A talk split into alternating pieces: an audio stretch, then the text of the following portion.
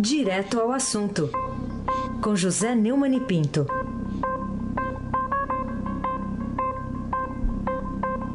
Oi, Neumani, bom dia.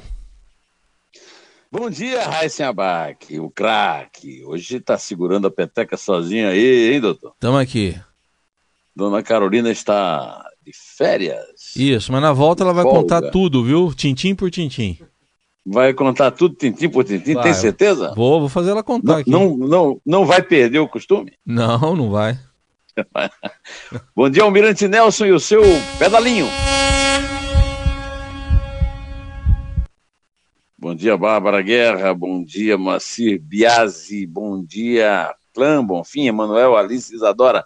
Bom dia, melhor ouvinte, ouvinte da Rádio Eldorado, 107,3. Raíssen Abac, o craque. Vamos começar então. É craque também segurar a peteca no ar. Vamos embora, vamos lá, co- com a gente aqui.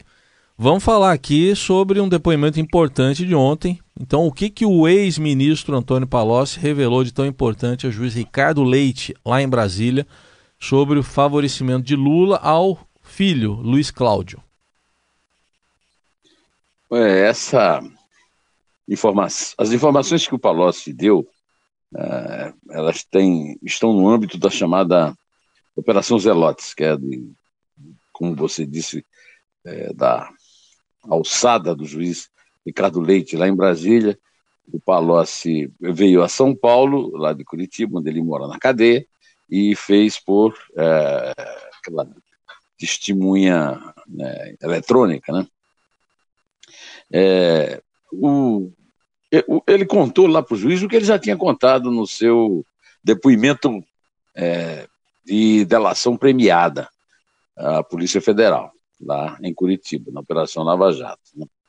O- ele revelou uma coisa muito importante. Ele disse que numa reunião particular dele, só ele, o Lula e o filho do Lula, o Luiz Cláudio, é, o Lula dispensou. o Luiz Cláudio e o Palocci têm escritórios, pelo menos tinham, né, no mesmo prédio. E o Luiz Cláudio procurou para uma ajuda lá da assessoria dele para arrumar um dinheiro. Aí o Palocci, como disse que fazia sempre, consultou o Lula. E o Lula disse: não, não, sai dessa, porque essa eu já resolvi com o Mauro Marcondes. O Mauro Marcondes é um lobista de montadoras, de automóveis, desde os tempos do, do Lula na presidência do sindicato. O Lula disse que não me conhece, mas encontrei várias vezes com o Mauro Marcondes na casa do Lula, é, na época das greves do ABC, antes até das greves, né, na época que Lula era presidente do sindicato lá. E o Mauro Marcondes hoje, por conta da Operação Zelotes, é, está preso. A Operação Zelotes, é, ela apura é, uma troca de uma propina né, de 2 a 3 milhões de reais das montadoras ao Luiz Cláudio Lula da Silva, é, em troca de uma medida provisória que é, tra- trazia benefícios fiscais a essas montadoras. né? Isso é uma, um, como acabei de dizer, você é uma relação muito velha, né? E ela está sendo negada pela defesa do Lula, que fez questão de perguntar, inclusive, nós vimos ontem no noticiário de TV, se o, o Palocci é, tinha alguma testemunha para apresentar. Ele disse que não, que a conversa foi só entre, entre eles, não, não havia testemunhas. Então a, a defesa tenta desautorizar a delação do Palocci a partir desse fato. É, de fato, é complicado para o Palocci provar uma conversa só ele é, pode testemunhar. Agora, a polícia tem outros métodos e, ao que tudo indica, a polícia e o Ministério Público estão satisfeitos com as dicas, né, os caminhos que o Palocci tem dado, eh, tanto é que aceitou né, dar-lhe o, o privi- o privilégio, o benefício da prisão domiciliar eh, com tornozeleira eletrônica. Aí sem abaque, o craque. Ô Neumann, só que essa história de beneficiar montadoras não é tão. é, não é só do passado, né? A gente tem um caso recente aqui, queria que você comentasse também. O próprio presidente Michel Temer, ele é presidente ainda, é o presidente nosso ainda, né? Até 31 de dezembro. Ele favoreceu montadoras de automóveis num pacote de benefícios fiscais, aquele da, do Rota 2030, recentemente. Rota 2030 recentemente, é, a velha prática da administração pública brasileira, que não muda, né? É, de você é, ter que se acostumar como contribuinte com essa com esse perdão permanente de impostos de grandes empresas, né? Deixando sempre essa brecha para a corrupção. É claro que nem sempre isso acontece com corrupção, mas não tem o menor sentido você é, ter que pagar essa conta em que as empresas selecionadas é, pelo governo são é, beneficiadas com renúncia fiscal. Já estava na hora de acabar com essa história de renúncia fiscal. Eu quero até lembrar que anteontem eu comentei aqui a perspectiva de uma nova parada de caminhoneiros, exatamente pelo começo dessa relação bastante suspeita entre montadora de automóvel e o governo, foi no governo Juscelino Kubitschek, quando a administração pública federal abandonou completamente né, as nossas ferrovias para adotar as rodovias e hoje nós vivemos é, é, sob a chantagem é, dos transportadores de cargas que paralisam em benefício de, em troca de benefícios para é, a sua categoria, paralisam as estradas do Brasil, o abastecimento de víveres e de combustíveis, criando a maior crise que houve já, é, não apenas este ano, como em todo o governo Temer. Né? Você acabou de lembrar a Rota 2030, e é isso, isso significa o seguinte: benefícios até 2030. Né? É, claro que nós todos esperamos que o Bolsonaro acabe com isso, e ele foi eleito para acabar com esse tipo de relação mal explicada. Né? Essa, no caso do Lula, ela vem mal explicada desde os tempos de São Bernardo do Campo, quando ele era presidente do sindicato. E eu frequentava a casa dele, apesar dele não me conhecer. Aí, sem abaixo, aqui o craque. Neumann, vamos voltar aqui ao nosso primeiro personagem do, do seu comentário de hoje, Lula, porque em entrevista por carta à BBC, o ex-presidente diz, diz que Moro, o Sérgio Moro, faz política, ou fez política, né? E agora se beneficia disso. O que, que você diz? Bom, a primeira coisa que eu digo é o seguinte: há uma, um, um, um tremendo embrólio lá no Supremo Tribunal Federal, porque o Ricardo Lewandowski autorizou a Mônica Bergamo, da Folha, a entrevistar o Lula lá na cadeia. E o Fux suspendeu essa autorização. E o Toffoli está para decidir se afinal autoriza ou não, porque o, o Lewandowski tem insistido. A minha pergunta é a seguinte: é, eu não sei se a Mônica Bergamo deve ou não entrevistar o Lula. O que eu sei é que o Lula está preso. Estando preso, é, eu imagino que ele está cumprindo uma pena e que essa, faz parte dessa pena não se comunicar com o que está de lá de fora da cadeia. Agora, isso é uma decisão que o Supremo lá toma. Agora, como é que a BBC consegue uma entrevista por carta? Que truque é esse? Quer dizer que é, é, esse entra e sai da cela da, de Estado-Maior lá do Lula é que possibilita esse tipo de truque, que é um truque que é, simplesmente despreza a questão da, da pena que ele tem que cumprir e cumpre uma pena já definida na segunda instância do Tribunal Regional Federal é, da quarta região de Porto Alegre, ou seja, não há mais discussões jurídicas sobre a pena, a pena não há mais discussões factuais sobre apenas, apenas jurídicas. E aí diz que o Moro fez política, que é exatamente o que diz a, a, o que argumenta a sua defesa no pedido de habeas corpus, é, sobre o qual Gilmar está sentado por ter pedido vista. O pedido, a, a declaração é absurda, né? a declaração é absurda porque é, é como se o, o Moro pudesse é, entrar na máquina do tempo. Ele, em, em abril, quando mandou prender o Lula, ele já sabia que o Bolsonaro ia ser o presidente da República e que ele que ia convidá-lo para o Ministério da Justiça. Aliás, o, o no Ministério da Justiça não é propriamente uma ideia original. Né? Ah, na, no começo da campanha, o Álvaro Dias já disse que, que chamaria o Moro. Né? Agora, o, o surrealista total isso aí, né?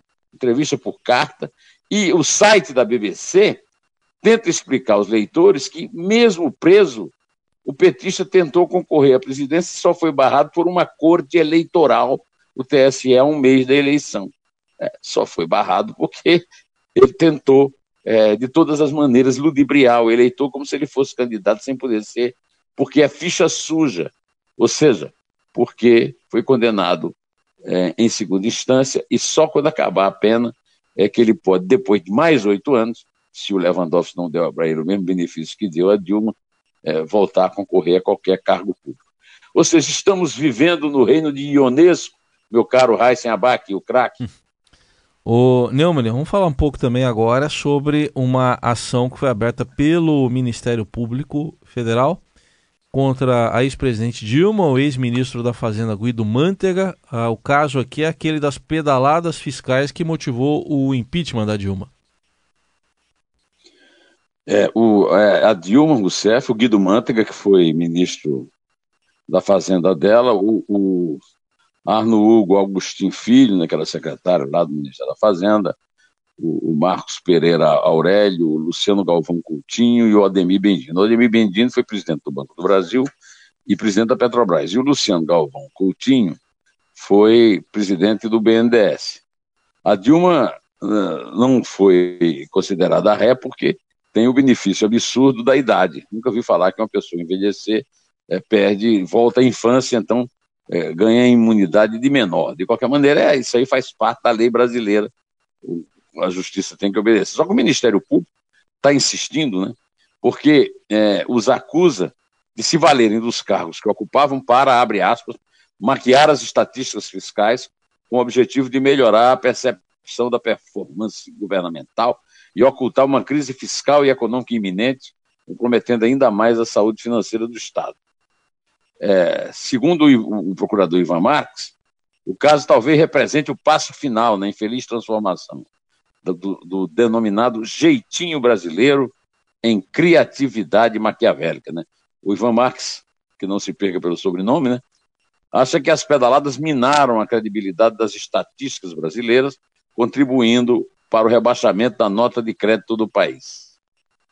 A, o procurador está requerendo que ela perca, ela e esses, porque ela e o, o todos os outros que estão acompanhando ela na, na, na ação foram é, tornados réus, menos ela e o Luciano Galvão Coutinho, que era o presidente do BNDES, que são maiores de 70 anos. Né? E ele está pedindo, então, o Ivan Marques, a suspensão dos direitos políticos de 3 a 5 anos, o pagamento de uma multa civil de até 100 vezes o valor da remuneração percebida, a proibição de contratar com o poder público ou receber benefícios ou incentivos fiscais ou creditícios, direto ou indiretamente, ainda que por intermédio de pessoa jurídica da qual seja sócio majoritário pelo prazo de três anos, além de uma indenização por danos morais coletivos pela prática de improbidade administrativa. No caso do Collor, o Collor é, sofreu impeachment, mas conseguiu passar incólume lá pelo Supremo. A Dilma não, né? A Dilma está respondendo na justiça o que mostra que não foi uma coisa egoísta de vingança do Eduardo Cunha, impeachment dela, mas a consequência de um crime que está sendo cobrado agora pelo, pela, Procuradoria, pela Procuradoria-Geral da República. Né? É, isso acaba com aquele discurso da inocência absoluta da dona Dilma Heisenbach, o craque. Neumann, Neumann, vamos falar agora outro petista aqui também, que está tendo que se defender. A defesa de Fernando Haddad, ex-prefeito, que perdeu a eleição presidencial, é, afirma que se houve um pagamento da UTC, a empreiteira UTC, não foi para ele, Haddad, mas sim para o partido, para o PT. Como é que você vê essa alegação aí? Hum, é, só essa pergunta já é um comentário, né? Porque realmente é o seguinte: o Haddad tem todo o direito de se defender, tem todo o direito de exigir que provem a culpa dele. Agora, quando a defesa do Haddad diz que se houve pagamento da UTC, não foi para ele, mas para o PT, quem é que vai defender o PT, não é verdade? E quem é que vai garantir a lisura é, desse negócio, dessa, dessa doação da, da que o, o Ricardo, lá da, da pessoa da UTC, é, disse que ele é, que fez ao, ao Haddad quando prefeito de São Paulo. Ou seja, a defesa, as defesas do PT elas se enrolam em tais é, argumentos ela, de falta de lógica que terminam dando argumentos mesmo é para a promotoria, Eisenbach, o craque. Vamos falar um pouco mais agora sobre uma informação que foi trazida ontem com exclusividade pelo Estadão, né, e tem desdobramentos hoje aqui na reportagem do Fábio Serapião e da Constança Rezende. É, o seguinte: tem um funcionário, um ex-funcionário do gabinete do deputado estadual Flávio Bolsonaro, agora senador, foi eleito, o PM Fabrício José de Queiroz, que teve uma movimentação atípica de 1 milhão e 200 mil reais, e aí nesse meio tem um cheque de 24 mil reais para a futura primeira-dama, Michele Bolsonaro. E tem uma reação agora do líder do PT na Câmara. É, o, o Paulo, o Paulo Pimenta está é, entrando é, com uma representação criminal na Procuradoria-Geral da República para pedir a instauração do procedimento para investigar se o filho do presidente eleito, Jair Bolsonaro, o senador eleito Flávio Bolsonaro, o PSL do Rio e a futura primeira-dama Michele Bolsonaro receberam no mesmo repasse de dinheiro ilícito.